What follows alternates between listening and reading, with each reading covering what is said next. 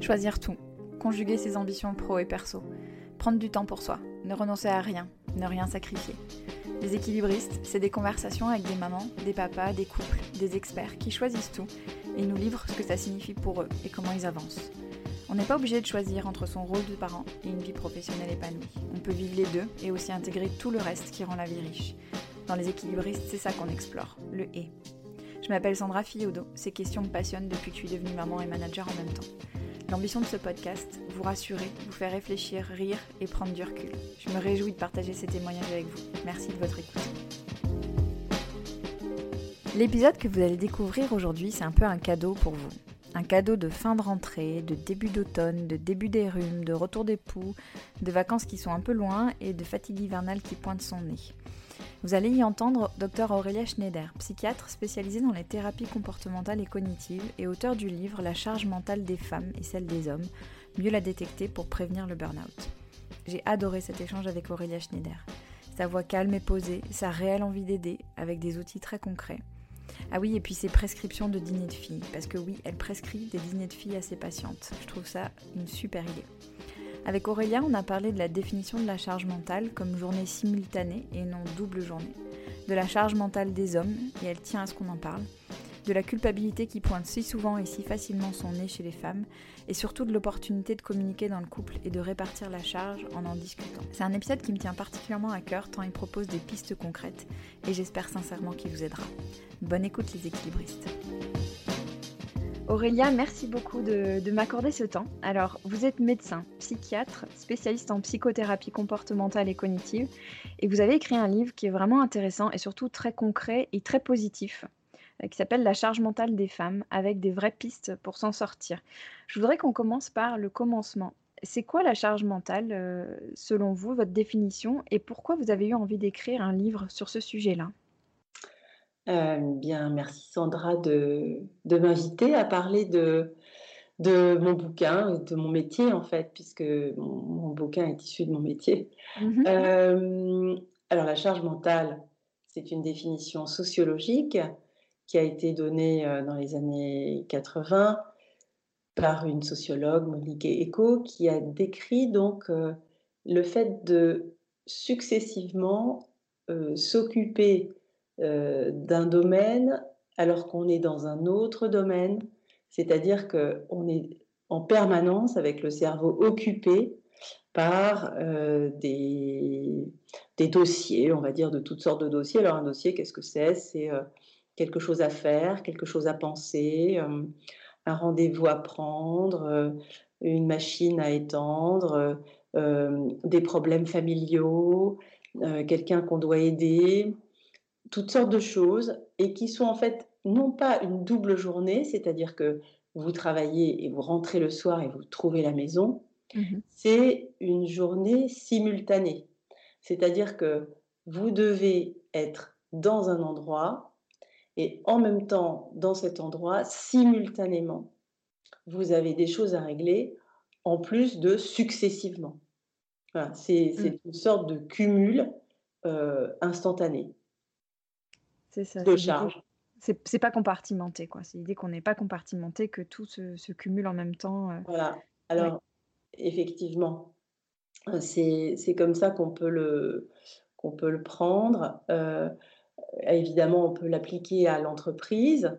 Ça a été d'ailleurs effectué par une autre personne qui s'appelle Sylvie Amoncholet, qui a, mmh dans les années 2000, étendu cette notion au monde de l'entreprise en disant dès lors qu'on ne peut pas euh, effectuer une tâche de A à Z qui a fragmentation du temps, empilement des dossiers, euh, euh, réduction des, des, échéances, etc., alors on est en charge mentale.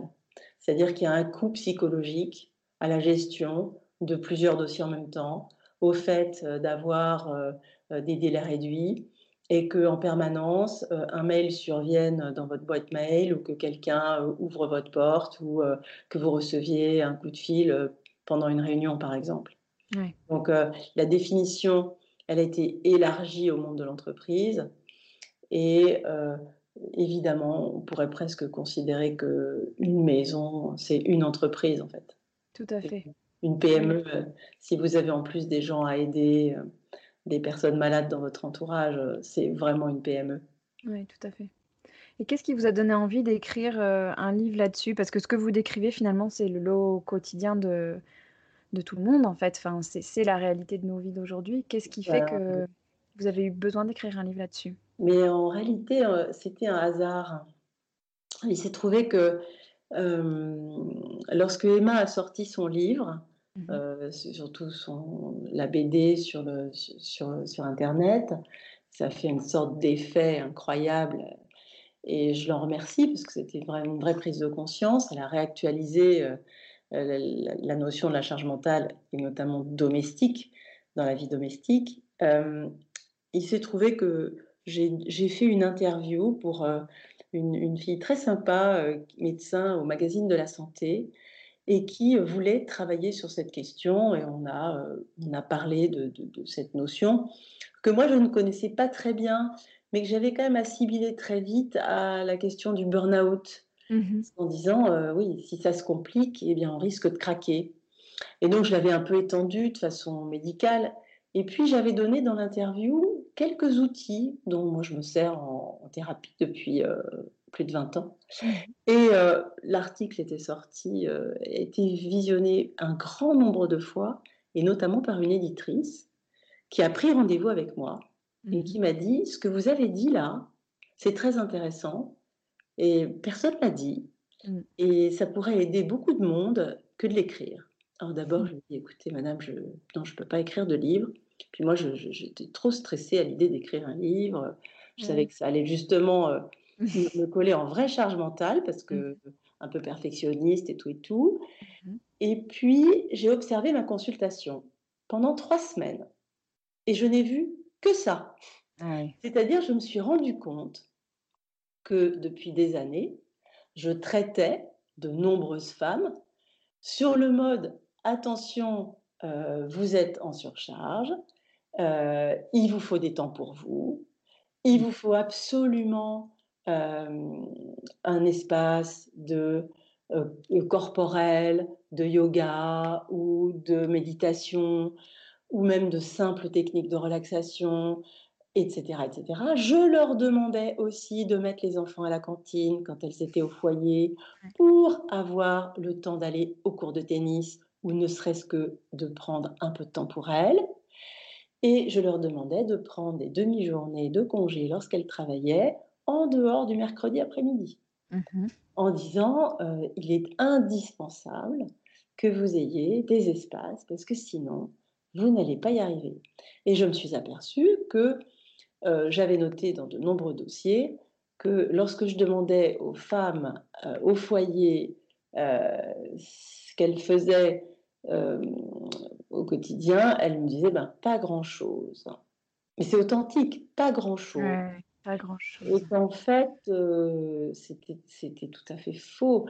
Et alors, bon, moi, je vois des patientes qui viennent pour des états dépressifs, pour des états anxieux. Mais euh, au-delà de la dépression ou de l'anxiété, j'ai vu des femmes déprimées arriver me disant Non, mais moi, je fais plus rien à la maison. Euh, enfin, je ne fais plus rien. Mmh et je leur dis, mais enfin, à la maison, ça se passe comment? Et dans Je ne fais plus rien, il y avait la préparation des repas, il y avait l'accompagnement des enfants, il y avait la prise des rendez-vous, et il y avait le linge. Alors moi, c'est pas ce que j'appelle ne plus rien faire. Et en fait, c'est une espèce de dévalorisation monstrueuse de cette, de cette euh, situation de, mère au foyer, et euh, qui s'accompagnait en plus d'une obligation constante, d'être dans des planifications, d'être en train de s'occuper de, toutes sortes de choses pour faire vivre la maison, les enfants et tous les habitants, s'occupant par ailleurs des parents, comme je le disais tout à l'heure, parce que mmh c'est un gros dossier hein, pour les cinquantenaires. Mmh et, euh, et, donc, ça, c'est je ne fais plus rien. Alors voilà, donc euh, si vous voulez, entre mes patientes déprimées et anxieuses, bon, que je soigne, mais à, finalement à qui je, demande de, travailler sur des plans très comportementaux euh, pour s'alléger, mais pour continuer de faire les choses, bien entendu, il n'est pas question mmh de plus rien faire, c'est pas du tout le propos d'une thérapie. Eh bien, je me suis dit, si ces méthodes sont tellement utiles pour des gens malades, alors elles seront très utiles en prévention. Et mon but, ça a été de partager les techniques de thérapie comportementale et cognitive euh, ben, de façon simple à des gens qui n'auraient jamais pensé consulter à juste titre parce que ces personnes ne sont pas malades. Mmh je, me suis dit, ce serait formidable d'avoir accès pour elles à ces techniques que, je dois dire, je suis la première à utiliser. Donc c'était en fait faire sortir du cabinet. Euh, sortir des murs du cabinet et de l'hôpital, parce que j'ai des consultations hospitalières, des méthodes simples, utiles, euh, très utiles. Et si on aide les, gens malades, à plus forte raison, on va aider les bien portants. Oui, c'est ça que j'aime beaucoup dans votre livre, c'est le côté euh, extrêmement pragmatique et on sent que c'est du vécu, que ça a été expérimenté, ah testé, que ça fonctionne. Ouais. Et ça, mais ça fonctionne. Mais c'était vraiment ça le concept, c'est ça, aide des gens qui sont en souffrance. Mmh. Alors donc, donc ça va aider formidablement en prévention des gens qui, qui n'ont pas l'outil. Oui. Et, et, qui se vivent peut-être même pas comme en souffrance, parce que comme vous dites, on a tendance à, à minimiser, enfin à se dire bah c'est normal, c'est comme ça pour tout le monde. Et puis moi il y a toutes ces expressions très d'aujourd'hui que je trouve horribles, se faire violence, ne pas s'écouter, etc. On est quand même dans cette culture de il faut faire, il faut serrer les dents, de toute façon c'est comme ça, etc.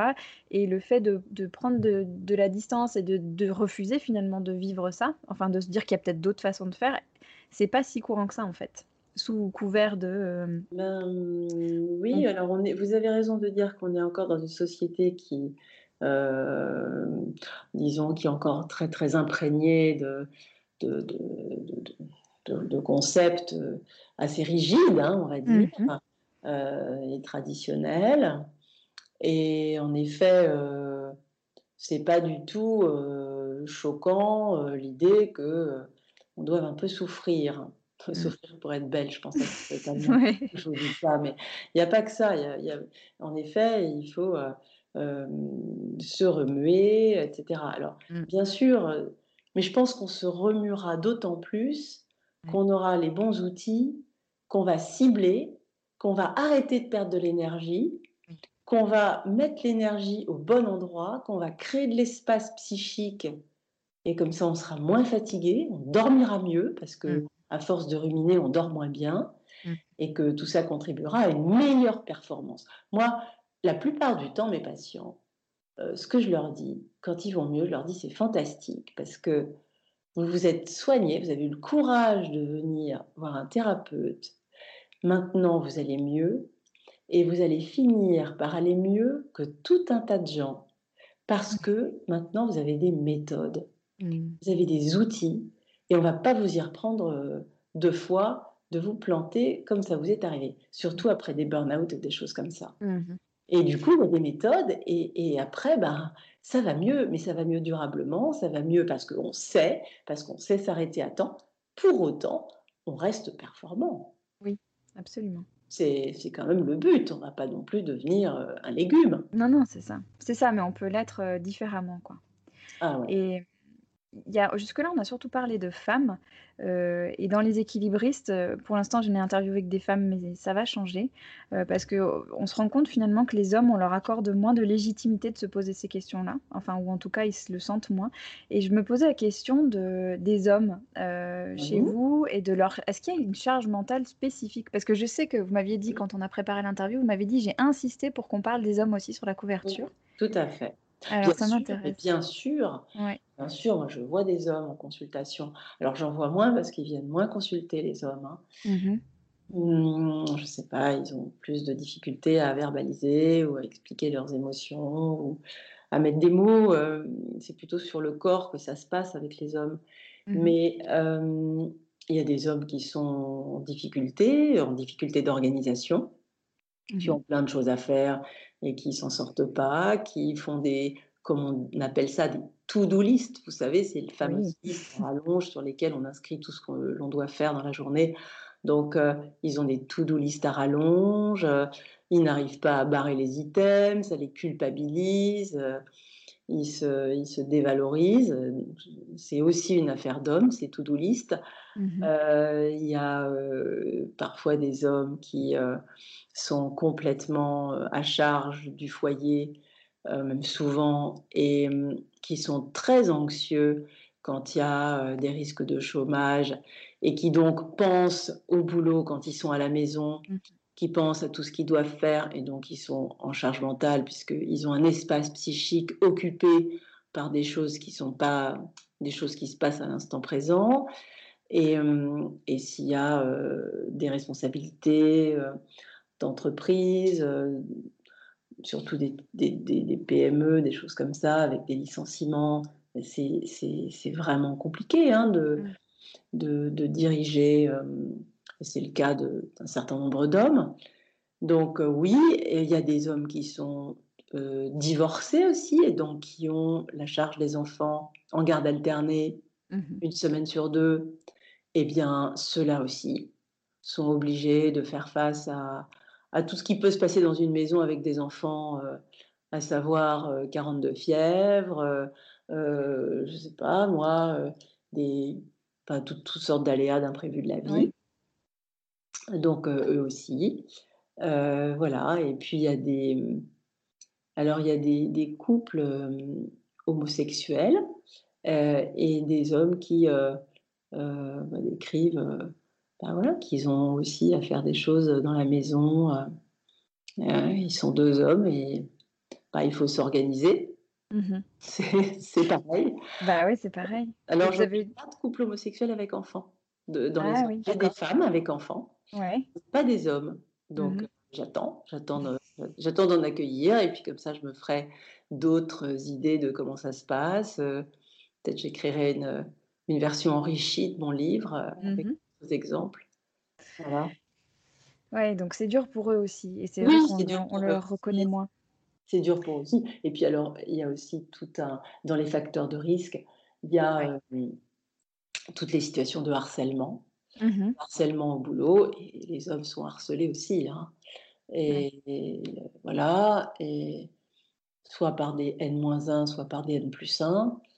Et ce sont des situations qui sont des situations difficiles, qui occupent énormément l'espace psychique, qui débordent, Mmh qui nous débordent, hein, et, qui, et qui font qu'on est euh, aussi extrêmement euh, euh, parasité, euh, à devoir penser à beaucoup de choses en même temps. Donc les hommes sont aussi dans ces situations-là.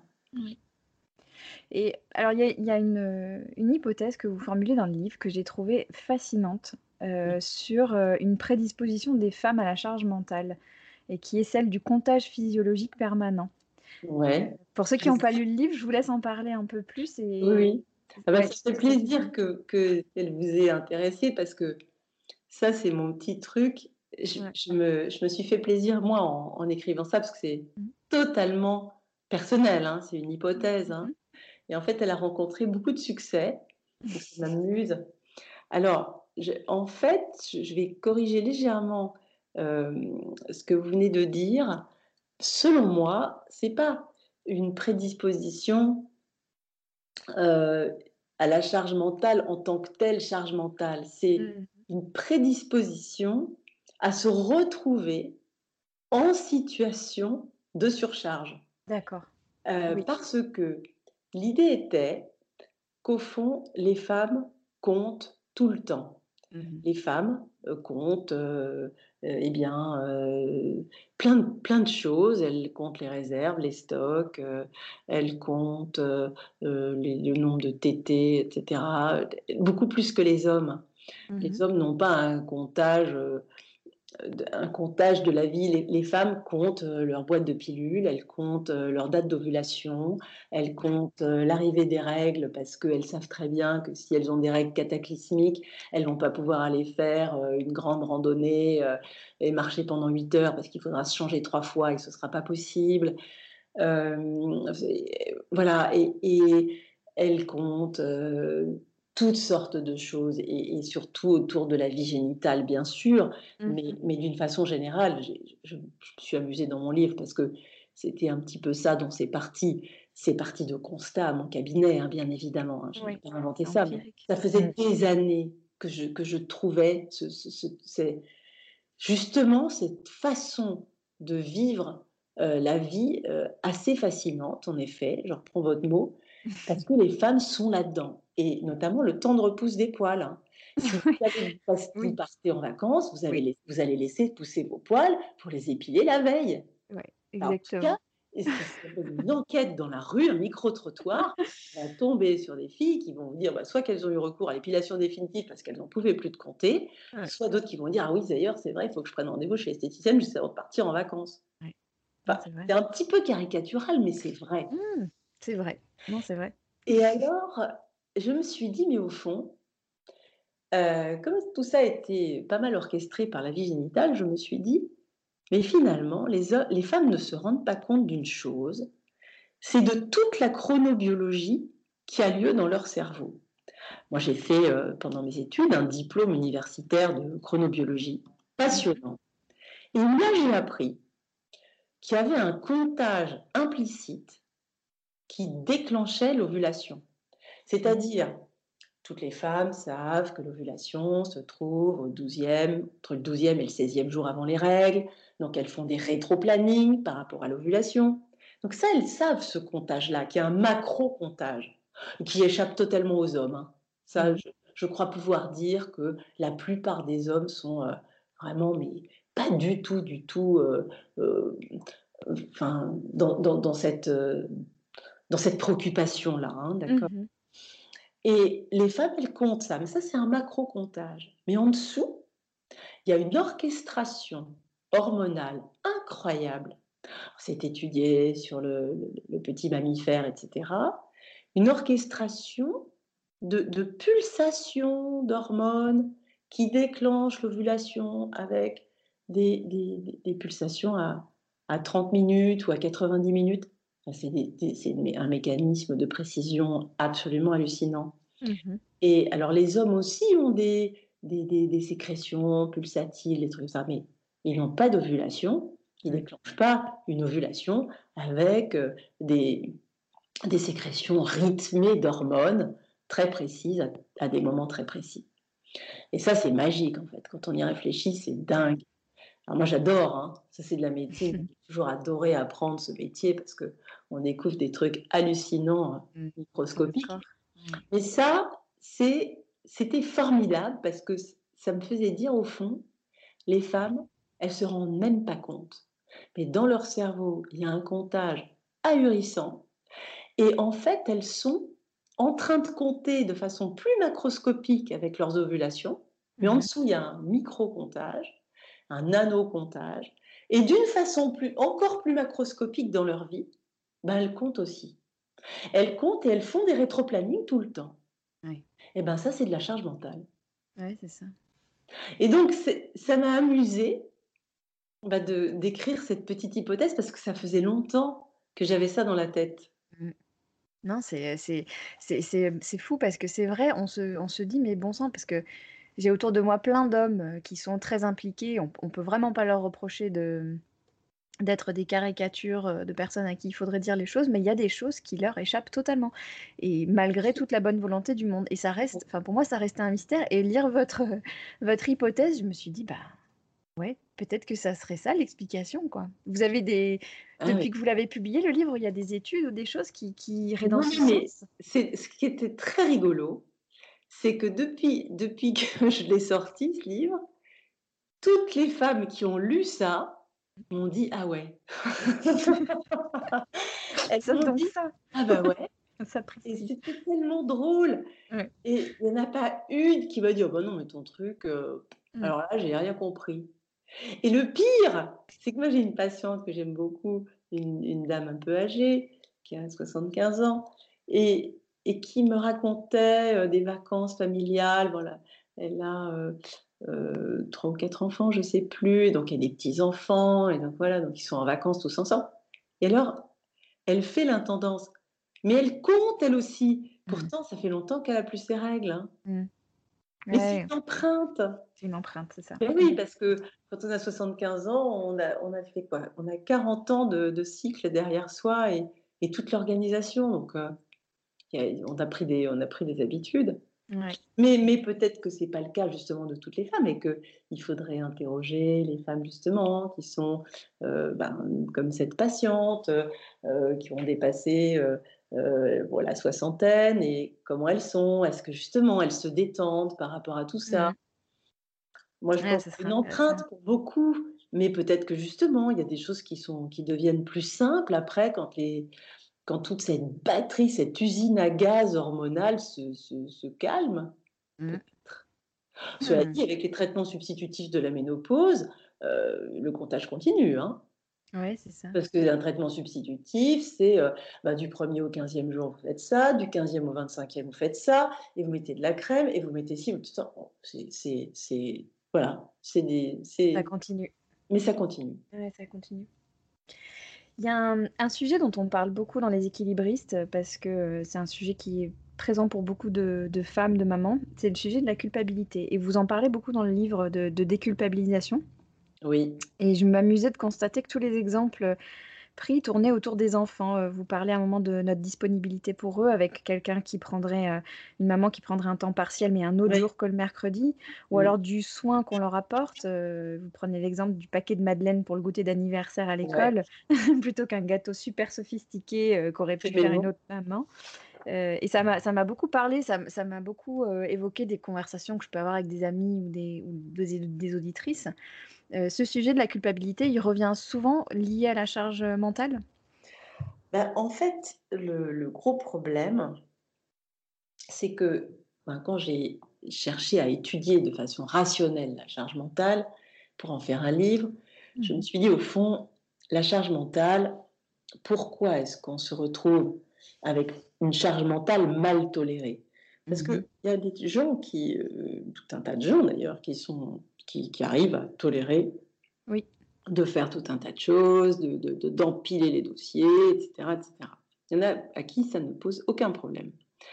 Il y en a d'autres à qui ça pose des problèmes, c'est-à-dire qu'ils vont euh, risquer de décompenser sur un mode de, de burn-out ou bien de d'anxiété, enfin d'aller mal, quoi, de mal la mmh tolérer et de, ou d'être débordé. Hein. Mmh eh bien, euh, l'idée était de chercher pourquoi on pouvait plus ou moins bien la tolérer. Et mmh dans les facteurs de risque, j'appelle ça des facteurs de risque, il y a diverses choses, comme par exemple euh, ne pas bien tolérer l'imprévu, avoir beaucoup de mal avec l'incertitude, les choses qu'on ne contrôle pas. Il y a également le perfectionnisme, vouloir faire tout parfaitement, ne jamais laisser rien au hasard, euh, que tout va être parfaitement, parfaitement euh, orchestré, organisé, fait maison. Mmh. Voilà, il y a aussi la question de la gestion du temps. Comment est-ce qu'on gère son temps? Est-ce qu'on a une bonne performance là-dessus? Ou est-ce qu'on a beaucoup de mal? Et puis l'estime de soi, c'est-à-dire est-ce qu'on se fait confiance? Est-ce qu'on a un peu, un peu beaucoup, par exemple, l'impression d'être un imposteur ou de jamais bien faire euh, ce qu'il faut ou de se comparer aux autres un peu trop? Et du mmh coup, si vous avez euh, l'un ou l'autre de ces petits handicaps ou plus importants, ou, plus, ou que vous cumulez, c'est-à-dire que vous avez un problème d'estime de vous, et puis que vous avez euh, du coup parce que vous avez un problème d'estime de vous, tendance à vouloir faire parfaitement, parce que au moins ce sera fait parfaitement et du coup vous pourrez vous, regarder un peu dans la glace ou, vous mmh sentir à peu près à la hauteur des autres, c'est risqué mmh parce que vous allez vouloir faire plus. Mmh et c'est pour ça que je parle du, gâteau d'anniversaire parce que j'ai beaucoup de patientes qui n'envisagent même pas de ne pas faire le gâteau d'anniversaire elles-mêmes ou qui euh, se retrouvent à faire, euh, j'en ai une comme ça, tous les costumes de la kermesse. La petite fête des enfants, le petit ballet, machin. Euh, ma patiente au foyer me mmh disant Bah oui, mais c'est normal, moi je travaille pas. Donc elle a fait tous les petits costumes. si vous voulez, à un moment, la culpabilité de ne pas travailler, entre guillemets, et donc d'avoir du temps par rapport aux autres femmes qui, elles, travaillent, donc n'ont certainement pas le temps, entre guillemets, mmh de faire tout ça, elle est là. Et, euh, et ma patiente, avec ses trois enfants, bah, était quand même très occupée. Ah plus son mari jamais là parce que lui bossait comme un dingue. très occupée. Donc, finalement, la culpabilité, elle pointe son nez très souvent. C'est-à-dire, euh, oui, mais vous comprenez, moi j'ai le temps, euh, c'est la moindre des choses. Si je ne le faisais pas, euh, ce serait. C'est vraiment. Voilà. et puis, non, mais moi j'ai le temps de faire le gâteau d'anniversaire de, mon enfant. Moi j'ai le temps de préparer les repas et de déplucher mes légumes moi-même, etc., etc. Ouais, et, ça, c'est quoi qui est, qui est à l'œuvre? Parce qu'on est aussi dans une. Je, reprends plusieurs choses dont vous avez parlé, mais notamment la comparaison. Là, on est aujourd'hui dans une époque de, réseaux sociaux, etc., où la comparaison, même quand on veut l'éviter, elle est, elle est tout le temps là, sous notre nez, quoi. De euh, regarde le beau gâteau que j'ai fait, regarde comme je gère bien. C'est un vrai sujet pour, euh, pour les gens qui écoutent les équilibristes. cette comparaison constante, en fait, d'étalement, de, tout, ce tout ce que les autres font si bien par rapport à nous. C'est un vrai problème. C'est un vrai problème parce que, en effet, on voit euh, sur les réseaux sociaux des, des images magnifiques, euh, idylliques, hein, la, famille en vacances, euh, tout le monde souriant, le super gâteau. Mais j'ai vu des trucs dingues, mmh. des, gâteaux, mais des gâteaux de pro, quoi, des trucs, mais même on voit même pas ça dans les vitrines des pâtissiers, mmh. des, toutes sortes de choses. Et puis aussi euh, au hasard lorsque des photos sont prises dans la maison, euh, la maison rangée parfaitement, euh, pas un truc qui traîne, la déco extraordinaire. Il y a de quoi, il y a de quoi vraiment se trouver nul à tout point de vue. Hein. Mm. Si on commence à se comparer, on n'a pas fini. Et il faut toujours savoir, quand on se compare comme ça, qu'on se compare à une image, à un instant T, et à quelque chose qui est parcellaire, c'est-à-dire que c'est un instantané d'une partie de la vie de ces personnes-là. Et c'est en aucun cas la totalité de la vie. Et on risque de faire, c'est un processus cognitif que l'on étudie euh, avec nos patients et que l'on travaille en thérapie, euh, une, abstraction de tout le reste et de focaliser son attention sur le point extraordinaire et de d'oublier bah, que ces gens-là ont une vie avec certainement euh, des difficultés, euh, des soucis, euh, des choses qui ne vont pas peut-être comme ils veulent. Chacun a ses problèmes. Et en tout cas, c'est très rare finalement les gens qui n'en ont aucun. Et ce que l'on voit, c'est une image parfaite, parfois même retravaillée, qui est à ce moment-là, effectivement, cette image-là, mais qui n'est pas représentative de la vie réelle de ces personnes. Et il ne faut pas euh, focaliser son attention là-dessus, il faut avoir une image globale, mais cette image globale, nous ne l'avons pas. Mm. Et c'est un vrai problème, hein, cette comparaison, parce que euh, ça va très vite de dire, bah oui, mais moi j'ai vu telle photo, tel gâteau, telle fête d'anniversaire. vous voyez des fêtes d'anniversaire avec euh, tout un tas de décorations. Mmh. Oui, ok. Ben oui, d'accord, mais vous, ne savez pas ce qu'il y a derrière. Il y a peut-être eu un conflit entre les parents euh, après exactement. l'anniversaire, le père qui a trouvé ceci, la mère qui a trouvé cela. Vous n'en savez rien. Exactement. Et donc, il faut toujours se rappeler qu'on est des, des mosaïques. Qu'on fonctionne de façon globale, que euh, voilà, le couple idéal. Euh, moi, j'ai une patiente comme ça qui m'avait dit euh, Regardez, j'ai tel ami qui a posté des photos de ses vacances extraordinaires, etc. En même temps, ça m'a un peu fait rigoler parce que justement, elle avait des soucis dans son couple. Oui. Bah oui. Alors, on peut même poser des photos, poster des photos géniales, mais on peut aussi avoir des soucis de couple. Hein. Et d'ailleurs, peut-être que quelquefois, parce que l'on a des soucis de couple, on va poser, poster une photo géniale pour se rassurer soi-même, pour, des tas de raisons, pour soi. Mais attention, parce que quand on est quelqu'un d'autre, euh, ben, il ne faut pas non plus euh, adhérer à 100% à ça. C'est juste à regarder en disant, bah, tiens, tant mieux, tant mieux pour elle, peut-être. Oui. Mais ça s'arrête là. Ouais, ou tiens, voilà une jolie image, mais c'est une image. Et, lié à ça, euh, vous insistez sur l'importance de la douceur. Et j'adore ce que vous dites là-dessus parce que j'avais fait ce constat aussi qu'on a souvent plus de douceur vis-à-vis des autres, de ses amis, de ceux qu'on aime, qu'avec soi-même. Et vous dites l'allègement de la charge mentale est étroitement lié à la douceur dans une acception large. Alors j'aimerais qu'on en parle de ça.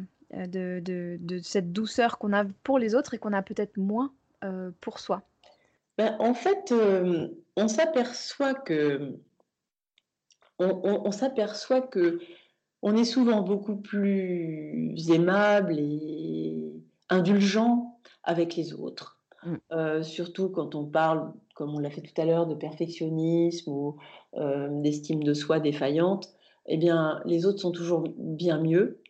Et soi-même, on se parle assez peu gentiment, mm. assez peu doucement. Euh, on est les premiers à se dire, enfin, allez, allez, il faut que je me remue là, il faut que j'en fasse plus. Enfin, bien sûr que on doit se remuer et faire le maximum, mais on se traite pas toujours amicalement. Mmh et il y a un truc aussi très important, c'est qu'on n'accepte pas toujours les compliments. Par exemple, c'est un exemple assez simple. si on vous félicite pour, admettons, vous avez un joli chapeau, parce qu'il fait soleil, vous avez voulu protéger votre visage, vous avez un joli chapeau, et ben, vous pouvez ne pas être très, ne pas être très, très à l'aise avec ce compliment et dire mmh. oui, oh, c'est mon chou, ouais, ben, j'ai ce chapeau que j'ai trouvé chez moi. Ben non, on vous félicite pour votre chapeau, vous dites bah oui, je l'aime bien ce chapeau. En plus, il fait un tel soleil que je suis contente, ça me protège. Et en fait, le nombre de fois, on n'accepte pas le compliment et on le banalise, ou même quelquefois on le refuse, ce qui laisse d'ailleurs l'autre pantois parce qu'il a quand même fait l'effort de vous faire un compliment, puis quelquefois il se prend presque un râteau. Mmh. attention, si on vous félicite pour quelque chose, bah oui, la première chose à faire, c'est dire merci. Mmh merci, moi je, je ben oui, en effet, j'ai choisi ce truc-là parce que ça me faisait plaisir. Mmh. Je trouve joli. Vous avez raison. C'est pas un vieux truc que j'ai trouvé dans un grenier. Ça, c'est un peu culturel. j'ai grandi aux États-Unis et on fait beaucoup plus de compliments là-bas. Donc ah peut-être qu'on y est plus habitué, mais ah c'est vrai que là-bas, les compliments, ouais, sont, sont beaucoup plus fréquents qu'en France. Il n'y a aucune connotation derrière de pourquoi il me dit ça, qu'est-ce qu'il veut, qu'est-ce qu'il attend en échange, etc. C'est compliqué, ouais. Ouais. oui, parce y a un truc on, peut dire ça, oui, mais il dit ça pour me faire plaisir. Bah oui, ouais, voilà. pour me faire plaisir, bah en effet. Mais il, il, le pense. Et puis de toute façon, par principe, Mmh. Il faut partir du, principe que l'autre est sincère, parce que sinon, à ce moment-là, il n'y a plus de conversation, il n'y a plus de discussion. Mmh. Et par ailleurs, on ne se récompense pas assez. Hier, je, voyais une patiente qui avait des, soucis conjugaux très importants, etc. Et, je trouvais qu'elle avait une attitude formidable, euh, vraiment euh, de protéger ses enfants. Euh, de travailler petit à petit sur une acceptation de ce qui lui arrivait, etc. Et, c'est une dame euh, qui avait eu d'ailleurs il y a quelques années un deuil important et qui avait fait face de façon remarquable. Et je lui dis, je lui dis, écoutez, euh, moi je trouve quand même là que vous avancez d'une façon extraordinaire. Et je lui dis, je vous demande une chose, c'est de vous offrir un petit cadeau. Et, je sais que euh, elle aime les choses colorées. Mmh. Et, que chez elle, ben, il n'y avait pas trop de trucs colorés, justement, jusqu'à présent. Mmh. Je lui dis, mais vous, devriez aller acheter quelque chose qui vous apporterait de la couleur et qui vraiment vous récompenserait mmh. de tout ce que vous vivez et, et qui vous récompenserait de, de tout, ce travail incroyable que vous faites sur vous, avec beaucoup de succès. Et en fait, euh, ça, je, fais ça souvent des prescriptions. Là, c'est une prescription presque euh, importante. C'était un objet. Euh, on a même parlé ensemble de où est-ce qu'elle pourrait aller l'acheter dans le quartier, puisque puisqu'il y a une boutique qui fabrique des, des objets très jolis et très colorés dans notre quartier. Mais souvent, je propose d'aller s'acheter un petit bouquet de tulipes. Mmh. Parce que on ne se récompense pas. Et quelquefois, on fait des choses difficiles. Euh, on, consacre du temps, de l'énergie.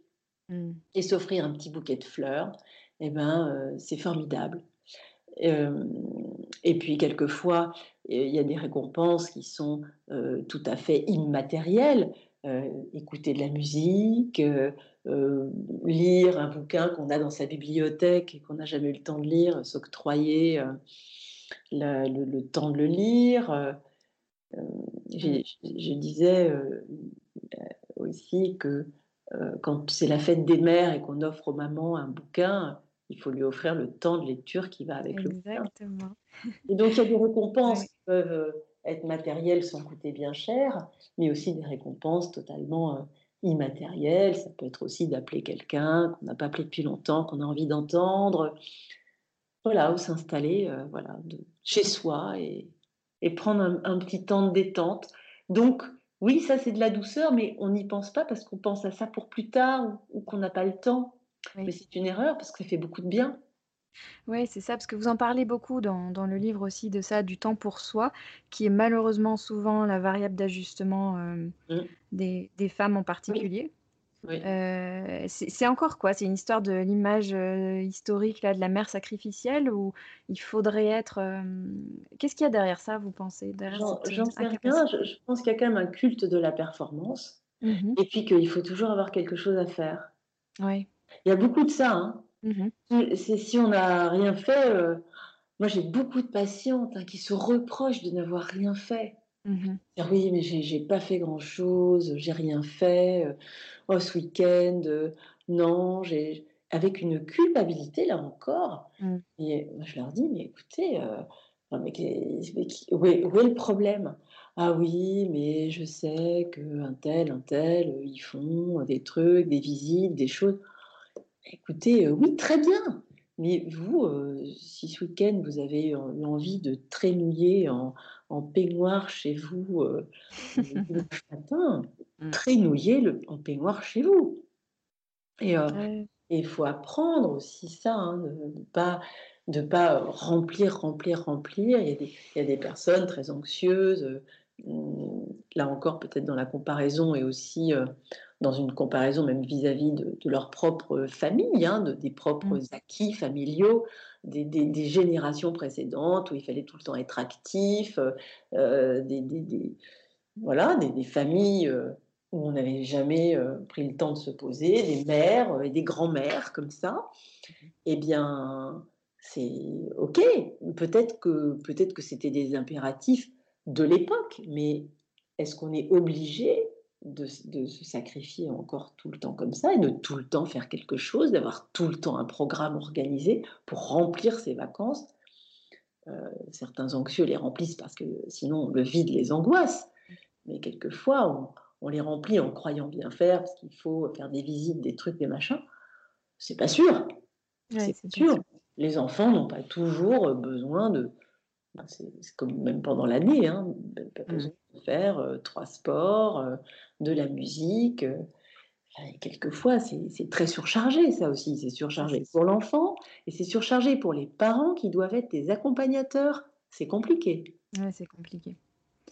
Et j'adore parce que limite vous prescrivez dans le livre des soirées entre copines. Ah vous les positionnez. Ouais. Ah ça c'est un cheval de guerre ça. Mais parce qu'en fait euh, j'avais lu il y a ça longtemps, j'ai pas retrouvé la référence d'ailleurs parce que je voulais la marquer dans le livre, je l'ai pas retrouvé. Mmh que euh, une étude américaine avait montré que des conversations féminines mmh étaient à l'équivalent dans certains nombre de cas de, des psychothérapies. Ah C'était une étude, alors c'est pas bon pour la profession psychiatre, enfin, c'est pas grave, on a trop de clients de toute façon. Mais c'était vraiment un équivalent et que les femmes avaient ces ressources formidables de pouvoir s'entraider et dialoguer et que et qui avait au travers de ça quasiment une fonction thérapeutique. Mmh. Et je crois, je crois, je crois. Alors moi je le travaille je parle du dîner de filles dans, dans un contexte un peu particulier, ça, ça, ça parle d'une des méthodes euh, dont je parle, qui est ce qu'on appelle, nous, en thérapie, la décentration de personne. Mmh. C'est-à-dire, faire parler l'autre, c'est aussi ouvrir son champ de possible sur le plan psychologique. C'est-à-dire que quelquefois, vous vous dites, ah oui, mais non, mais si je ne fais pas mon gâteau au chocolat pour l'anniversaire de ma fille ou de mon fils, euh, c'est nul. Le paquet de Madeleine, c'est nul. Ça, c'est vraiment. Euh, euh, et une copine va vous dire Oh, mais moi, tu sais, alors là, ça fait longtemps que je suis passée au paquet de madeleine. Mmh. Et par le fait que ce soit quelqu'un d'autre qui le dise, vous ouvrez comme ça une possibilité mentale qui n'était pas accessible avant. Mmh. Et ces décentrations de personnes, c'est finalement, nous, la question qu'on pose en thérapie, c'est mais que, d'après vous, que dirait tel ou tel ami dans une situation similaire à la vôtre Et quand on fait parler quelqu'un d'autre, on a une autre phrase. Mmh. On n'a pas euh, non mais franchement, c'est trop nul de ne pas faire soi-même le gâteau pour l'anniversaire d'un enfant. Phrase très rigide qui culpabilise, on le redit. Alors que quelqu'un d'autre qui dirait, bah, toute façon, euh, tu sais, hein, quand il aura 15 ans, il ne se souviendra plus des madeleines. Hein. Mmh. Ah. Ou quelqu'un qui va dire, euh, oui, euh, bah, tu sais, moi, cette année, ce qui s'est passé, c'est qu'en fait, bah, j'ai eu le temps, j'ai rien fait. Et finalement, ben voilà, j'avais trouvé un paquet de bonbons dans le placard et bah, il est allé à l'école avec le paquet de bonbons. Mmh. Ah Voilà, et là, là, vous décentrez là. Mmh. Alors vous dites, ah oui, mais moi j'aurais peut-être pas pu. Enfin, une très très bonne amie a pu.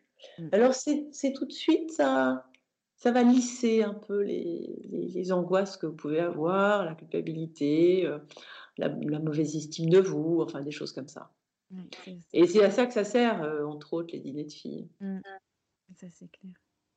C'est génial. Il y a, il y a quelque chose que j'ai beaucoup aimé aussi dans votre livre, c'est qu'on a la charge mentale, on l'a beaucoup utilisé ce concept comme, euh, comme sujet de crispation et de conflit, en disant «Ah, les hommes ci, les femmes ça. Hein». Et vous, vous proposez d'en faire au contraire une opportunité de discussion et d'avancement dans le couple, en le considérant justement comme un sujet de couple. Et j'ai trouvé ça génial. Euh, c'est pas euh, les femmes qui font des reproches aux hommes. il fallait en mode bah, t'as qu'à comprendre, je vais pas en plus t'expliquer et en plus te remercier. j'ai trouvé ça bah, formidable. Merci c'est, bah, ça me tenait à cœur parce que je pense que parfois il y a du gâchis. Je, trouve que un couple c'est difficile, c'est un vrai boulot, et que bah, tiens hier je voyais une patiente et elle me disait oui il y a encore du travail à faire parce que la dernière fois je me suis rendu compte que j'avais dit à mon mari euh, ah, mais t'as pas pensé, à faire la révision de la voiture? Mmh et et oui, ah, mais t'as pas pensé à faire la la révision de la voiture? Tu n'as pas pensé à faire la révision de la mmh. voiture, c'est quand même un message très négatif.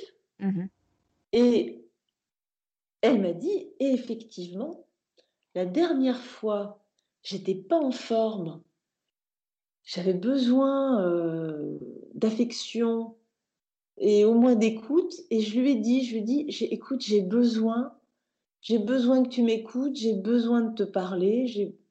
Et elle m'a dit, là, je l'ai vu se mobiliser. Et en réalité, je dis, bah oui, mais regardez, la différence de communication entre j'ai besoin d'eux mmh. et tu n'as pas fait ça. Elle me dit, oui, c'est flagrant.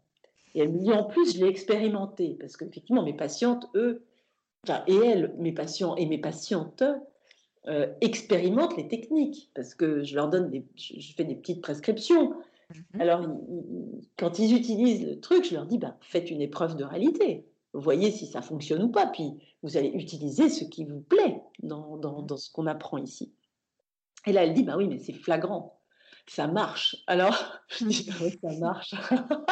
et c'est très drôle parce que les parties hier, avec la prescription des vacances, je lui ai dit, bah écoutez, vous allez relire le chapitre couple. non, pas que, que je vende mon bouquin à mes patientes, mais en général, elles arrivent en l'ayant acheté, en me disant, mais c'est bien, vous avez écrit un truc. Je dis, bah oui, mais il va falloir qu'on s'en serve là. Mise en pratique. Là, pour, pour les vacances, c'est le chapitre couple c'est marré. Mmh. Mais elle me dit oui, c'est vrai que c'est très différent. Dire mais t'as pas pensé à faire ça. Si vous dites écoute, j'ai vraiment besoin que tu fasses cette chose-là, eh ben vous impliquez l'autre par la notion de besoin pour vous. C'est une implication toute naturelle. Et ça n'est pas un message négatif. Et c'est beaucoup plus agréable de réagir à un message sur le besoin qu'un message négatif qui vous met en cause, mm. qui est déjà en soi une critique. C'est très désagréable de recevoir une critique. Non, il n'a pas pensé à faire la vidange de la bagnole, ça c'est sûr. Mais c'est pas forcément ça qu'il a envie d'entendre. Mm. C'est moi j'ai besoin que tu fasses ce truc-là maintenant. J'ai besoin que tu y penses. On a besoin oui, que tu ça, la famille va partir en vacances et qu'on va prendre la voiture. Oui, c'est ça, parce qu'on entend souvent le reproche de dire bah il faut pas en plus que je lui. C'était ça tout le sujet de, de, de la BD, c'était de dire euh, le sous-titre c'était fallait demander. Oui, il fallait c'était de dire euh, et, en fait oui, il faut demander, ouais. Après il faut trouver la demander, demander de la bonne façon. il faut demander de la bonne façon. Effectivement, il faut éviter les tapas où tu n'aurais pas envie de. Mmh. C'est des, tournures fréquentes, hein, pourtant. Mmh. les éviter. Et la notion de besoin. Et puis, euh, la notion que lorsque l'autre aura fait ce qui a été demandé, on va le renforcer. C'est-à-dire qu'on va lui dire, écoute, euh, c'est fantastique, euh, merci. Alors, bah, la même patiente, d'ailleurs, me, racontait que elle avait dit, oh, il faudrait faudrait aller chez Ikea acheter une étagère pour mettre dans la chambre. Et en fait, son mari est allé euh, le dimanche et il a ramené l'étagère, il a monté l'étagère. Et alors, euh, elle lui a dit euh, Ah, mais c'est super Et c'était déjà bien qu'elle dise ça parce que, parce que quelquefois on ne le fait pas. Mmh. Quelquefois, on ne le fait pas, on dit oui, mais c'est normal, moi je vais taper toute la lessive, euh, mmh. euh, moi j'ai fait ci, moi j'ai fait ça, ça fait 15 jours qu'il était en déplacement et moi je m'occupe des mômes, par exemple. Hein. Mmh Donc le coup de l'étagère Ikea, bah oui, c'est dimanche, moi pendant ce temps-là je me reposais, c'est normal. Mmh. Ben oui, mais en réalité, si, on, si on regarde, ben, aller chez Ikea, elle, elle n'en avait vraiment pas envie ce matin-là. Monter l'étagère, elle n'en avait vraiment pas envie. Si elle avait dû le faire, elle l'aurait fait. Ça aurait été une énorme contrainte. Et je pense que ce qu'il y a d'important dans l'histoire du couple, c'est essayer chacun de, comprendre ce que fait l'autre. Mais peut-être en le faisant d'ailleurs. Hein, euh, mmh euh, y en a un qui est plus préposé à l'administration, c'est peut-être de tenter d'essayer de faire ce qu'il fait. Et puis on s'aperçoit qu'en fait, c'est pas du tout agréable. Que c'est même rasoir. On n'a pas envie de le faire. Qu'est-ce qu'on est content que l'autre le fasse Et du coup, ça va beaucoup plus vite après de dire bah merci. Mmh. Ah merci, écoute, c'est super. Ah, t'as fait ça, c'est chouette. Merci, euh, euh, la machine est vidée. Euh. Bah, merci d'avoir vidé la machine. Point. Choses qui peuvent paraître totalement normales. Ouais, c'est ça. C'est ah bah parfois un peu contre-intuitif de dire, bah, c'est oui, c'est la base, quoi. c'est exactement ça. Mmh. C'est exactement ça. C'est-à-dire que, mais vous savez, j'avais écrit un petit papier euh, et je m'étais bien amusée et dans lequel j'avais dit, quand on se marie, on parle euh, finalement au couple, à la mairie, dans le code civil, des, des gros problèmes et de l'assistance mutuelle dans les gros problèmes. Mmh. Moi, les couples que je vois, enfin, je vois pas de couple, les, les, les, membres de couples que je vois, enfin, je vois très rarement des couples, mais mmh ce sont des gens qui se soutiennent dans l'épreuve. Oui. Très souvent, même si ça va pas toujours bien, même si c'est difficile, dans l'épreuve, les gens sont top. Vraiment, les engagements conjugaux tiennent dans l'épreuve. Et le gros problème, c'est que cette assistance mutuelle dans l'épreuve, heureusement, c'est pas tous les jours. C'est pas tous les jours qu'on a un parent malade ou qui décède. C'est pas tous les jours qu'on a un énorme problème professionnel. Par contre, l'assistance mutuelle vécue dans le petit quotidien, ça, ça a un sens aussi. Et ça, on l'oublie. L'assistance mutuelle sur les petites choses de la maison, L'assistance mutuelle sur l'empathie de comprendre ce qui se passe quand l'autre, il va chez Ikea le dimanche matin, parce que qu'est-ce que c'est casse-pied, à moins d'adorer ça, hein, mais voilà, hein, on peut avoir d'autres choses à faire. Mmh. Et l'assistance mutuelle, euh, de vider la machine ou de la remplir, ou d'aller faire simplement une course, et eh bien ça, c'est du petit quotidien. Et si on, on y travaille, on augmente la longévité de son couple. Si on, si on y travaille, on a toutes les chances de, de mettre en place un dispositif, mais en plus qui est agréable, parce que dire merci, c'est plaisant de dire merci. Oui, c'est vrai. Et c'est plaisant de recevoir un merci.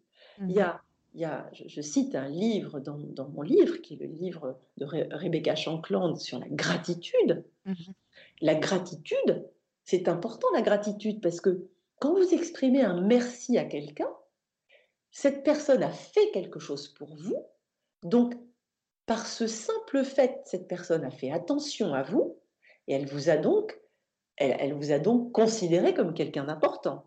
Oui. Eh bien oui, mais pour l'estime de soi, c'est essentiel.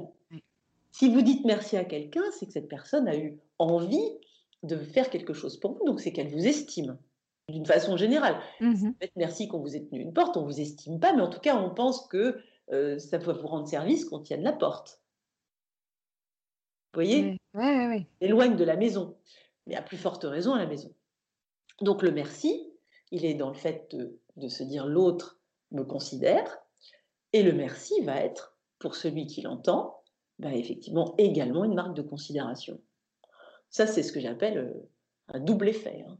Oui, c'est un cercle vraiment vertueux. Bah oui, c'est c'est relativement facile, c'est un mot. Ouais. Alors après, on peut élaborer le truc. On peut élaborer, euh, on peut dire, «Ah, c'est super cette étagère. Et on peut dire, euh, «Ah, écoute, franchement, c'est formidable parce que moi, je, n'avais, je ne pouvais pas faire ça. Et donc, euh, c'est formidable que tu y sois allé. Quoi. Non, c'est, Le, ah, c'est génial, c'est déjà parfait. Mmh. Parce que sinon, c'est normal. Non.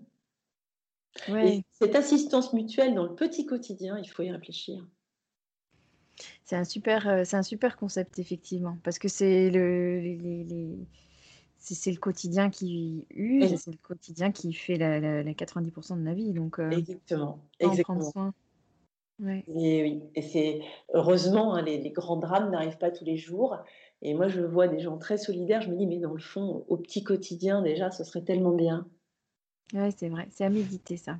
Et puis, je, dis aussi une autre chose. Hein. Je dis que la télépathie n'existe pas. Hein. Oui. Si, Si, si, vous pensez que l'autre, euh, après euh, euh, X années de mariage, va savoir ce que vous voulez absolument pour votre anniversaire, c'est pas gagné à tous les coups. Hein. Oui, c'est génial ce que vous dites. C'est la meilleure façon d'obtenir ce qu'on veut, c'est de le dire. Bah oui, bien mmh. sûr. Bien sûr, même, même après. Parce que j'entends souvent, oui, mais si je demande, ça perd de sa valeur. Oui. Enfin, mais oui, si vous demandez, au moins vous aurez. Il y a beaucoup d'obstacles à la demande. Hein. Il y a des, des, obstacles euh, sur ce mode-là de oui, mais ça perd de la valeur, euh, euh c'est pas spontané. Euh, il devrait bien le savoir quand même après tout ce temps-là, ou elle devrait bien le savoir. Ben non, et ça perd pas de sa valeur parce qu'en plus on est content. Et la plupart du temps, on oublie même d'ailleurs qu'on a dû demander. Et puis, je, préfère qu'une femme se retrouve avec un cadeau de fête des mères qui lui convienne plutôt qu'avec un, une centrale vapeur qu'elle n'a pas demandé. D'autant qu'encore une fois, pour reparler d'empathie, mais l'autre, il est hyper content de faire plaisir. bah, en général, ouais. En, général, en général, ça se passe plutôt comme ça. À la fin, tout le monde est content. Hein. C'est ça. C'est ça. Bah oui. Mmh. Si vous deviez écrire une suite ou un complément à ce, à ce livre, qu'est-ce que vous auriez envie d'y rajouter?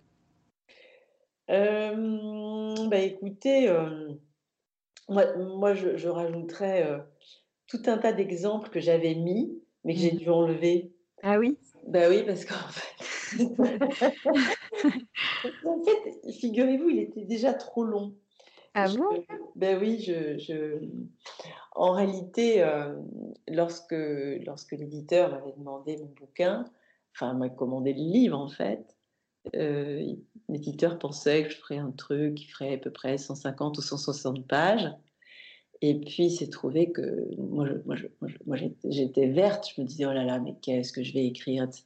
Je n'avais jamais écrit un livre de ma vie. J'étais hyper stressée, évidemment, bien perfectionniste, comme je le disais tout à l'heure. Grosse charge mentale sur l'écriture du bouquin. Enfin, bon, bref. Je me disais, oh là là, oh là. Et puis, en fait, j'ai écrit, écrit, écrit. Et mmh. j'arrivais plus à m'arrêter. à chaque fois, oui, je vous parle des patients d'hier, mais c'est des patients d'hier. Donc tous les jours, j'ai des exemples nouveaux, tous les jours, j'ai des trucs qui m'arrivent et je me dis, ah ouais, tiens. Et donc en fait, déjà, tout un tas de choses que j'ai dû enlever parce que j'ai fini par avoir 250 pages. Alors, on m'a dit, ah non, non, c'est trop. Alors j'ai dû enlever la mort dans l'âme, des trucs très marrants, euh, hyper représentatifs des choses. Bon, j'ai gardé, euh, j'ai gardé des choses qui étaient déjà de toute façon, comme vous l'avez dit au début, complètement euh, euh, complètement euh, évidente, que c'était de la vie de la consultation, que c'est des choses qui se passent, que c'est des choses qu'on vit, et, du vrai, total vrai. Mais j'avais d'autres trucs passionnants. J'étais hyper frustrée. Ah, J'ai dû enlever. J'avais écrit, je disais, enfin quand même là, il faudrait le garder. Ah oui, non, mais on n'a pas la place. Oh là là. Ah. Vous avez un exemple là dont vous pouvez parler? Oui, ouais, j'avais un exemple génial. J'avais une patiente, c'était dans la gestion du temps.